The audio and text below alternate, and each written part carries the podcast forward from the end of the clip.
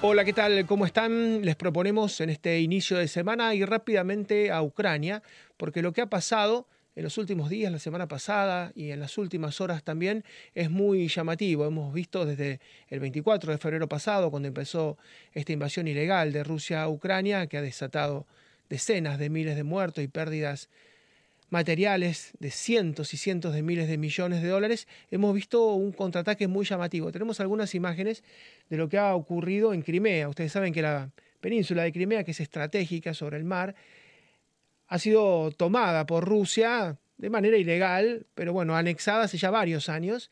No estaba en discusión en este conflicto, pero los ucranianos, por supuesto que siempre la reclaman. Ellos siguen pensando que Crimea es parte de su propio país, de Ucrania, a Rusia le sirve para llegar hasta el Mar Negro.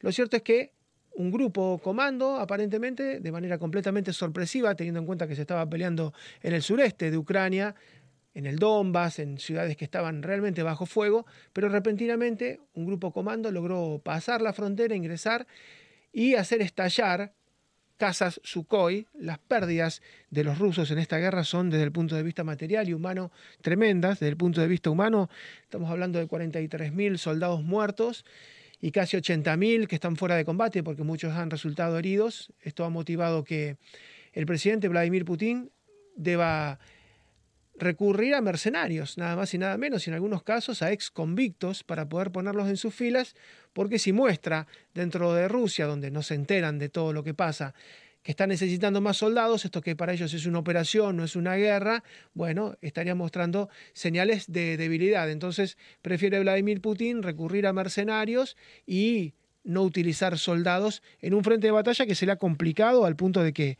estamos hablando de 232 aviones derribados, 193 helicópteros derribados, 4.100 blindados afectados y destruidos, 1.850 tanques también destruidos y más de 260 vehículos lanzamisiles. Son pérdidas que jamás imaginaron en Rusia. Vamos a hablar con Alexander Olivchuk, él está en Kiev, en la capital ucraniana. Siempre nos atiende y nos cuenta de primera mano qué es lo que está ocurriendo. ¿Qué tal, Alexander? ¿Cómo estás? Buenos días, gracias por invitarme y gracias por, por estar aquí muy sorprendidos por lo que ocurrió en Crimea. De alguna manera ya está confirmado que han sido las tropas ucranianas, ¿no? En una misión realmente increíble que han logrado hacer estallar aviones Sukhoi de última generación que tenían guardados los rusos en Crimea, seguramente muy tranquilos de que allá no les iba a pasar nada. Bueno, eh, ese ataque en Crimea yo creo que es casi del mismo alcance que el hundimiento del buque de guerra Moskva eh, pues por el alcance, por la misión, por la complicidad. Eso era un paso importantísimo porque desde esa base aérea los aviones del ataque rusos entraron al espacio aéreo de Ucrania para bombardear las posiciones ucranianas en el sur.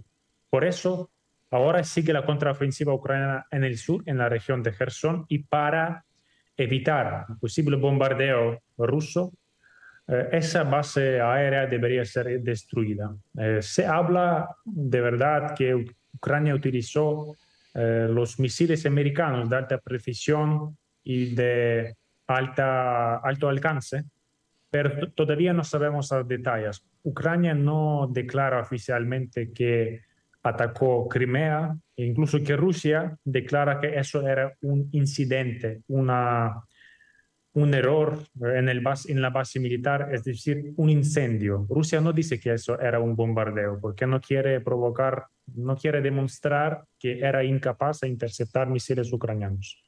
Así es, hablan de, bueno, como que alguien estuvo fumando y se produjo una explosión que es un argumento inverosímil, ¿no? Poco creíble.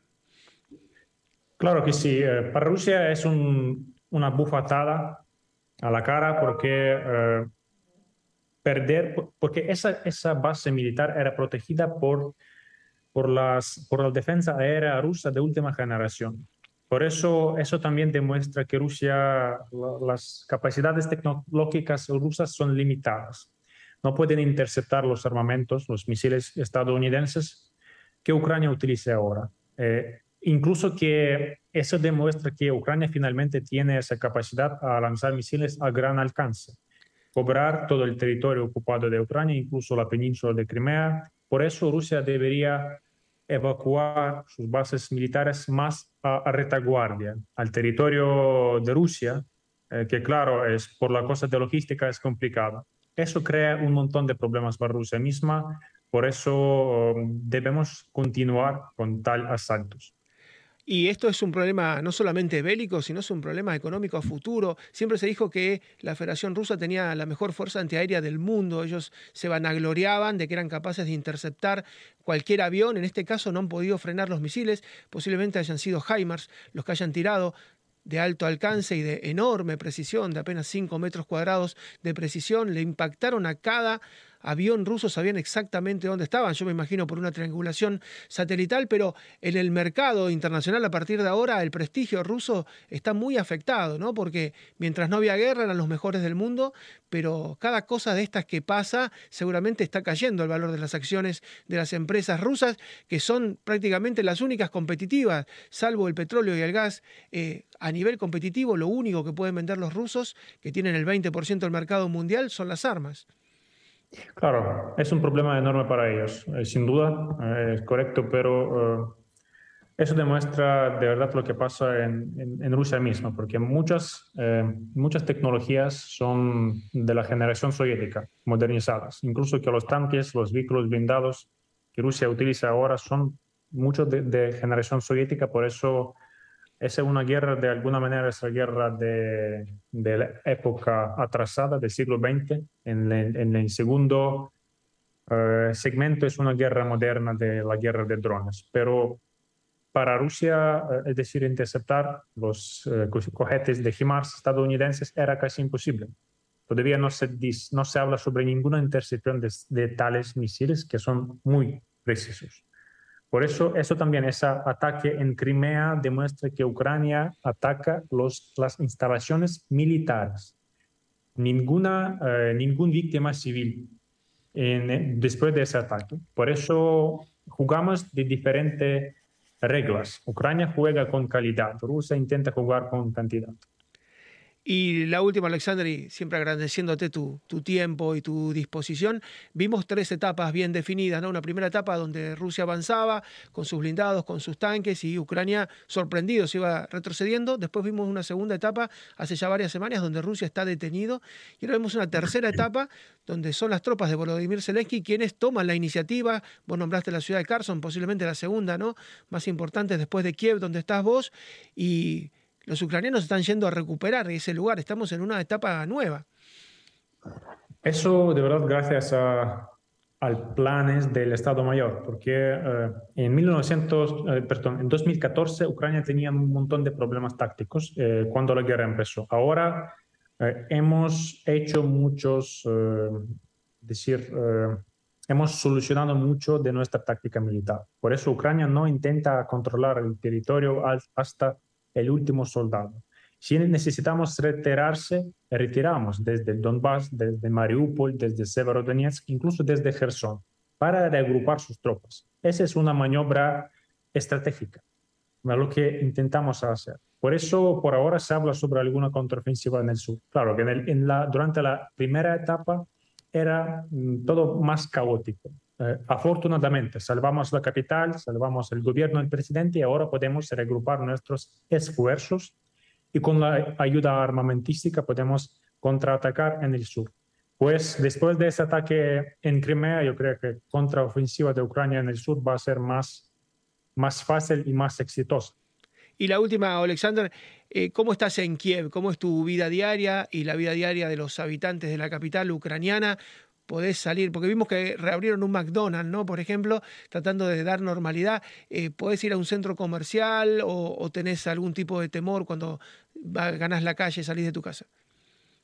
De verdad, ayer yo fui al centro comercial, pero eh, empezó a sonar la sirena aérea, es obligatoria a refugiarse, a salir es un problema para muchos porque crea muchos obstáculos, problemas eh, para la vida cotidiana. Cuando suena una sirena, todo se para, incluso el transporte público, mm, los autobuses se paran, incluso los centros comerciales se cierran. Por eso aquí vivimos con muchos límites, con toque de queda, con los, eh, el chequeo de pasaportes, con eh, vehículos blindados y policía armada, pero hemos acostumbrado a tal vida, porque por ahora yo veo a la gente con más calma, con más tranquilidad y no hay tan choque que era en el principio de la guerra. Ahora la gente entiende en qué situación estamos y qué necesitamos. Necesitamos continuar la resistencia, aquí hay un compromiso para eso, por eso la sociedad, la economía está logrando a sobrevivir en tal, en tal condiciones. Muchas gracias, Alexander, como siempre, y un gran abrazo. ¿eh? Gracias por invitarme. Hasta luego. Gracias, Alexander Slivchuk, que es politólogo, es analista, permanentemente, no solo para nuestra cadena, para todos los medios de América Latina, está informando sobre lo que pasa. Eh, las cadenas rusas tienen una penetración enorme en Latinoamérica, a través de Venezuela, a través de Nicaragua, a través de Argentina. La RT, la Russian TV, está presente en todos lados con su versión y siempre es bueno escuchar también la otra campana, en este caso del otro lado. Del otro lado de la pared, del otro lado del muro, del otro lado de la guerra, las cosas se ven completamente distintas. Una pausa muy breve, ya retornamos con dos temas. This podcast is a part of the C Suite Radio Network. For more top business podcasts, visit c-suiteradio.com.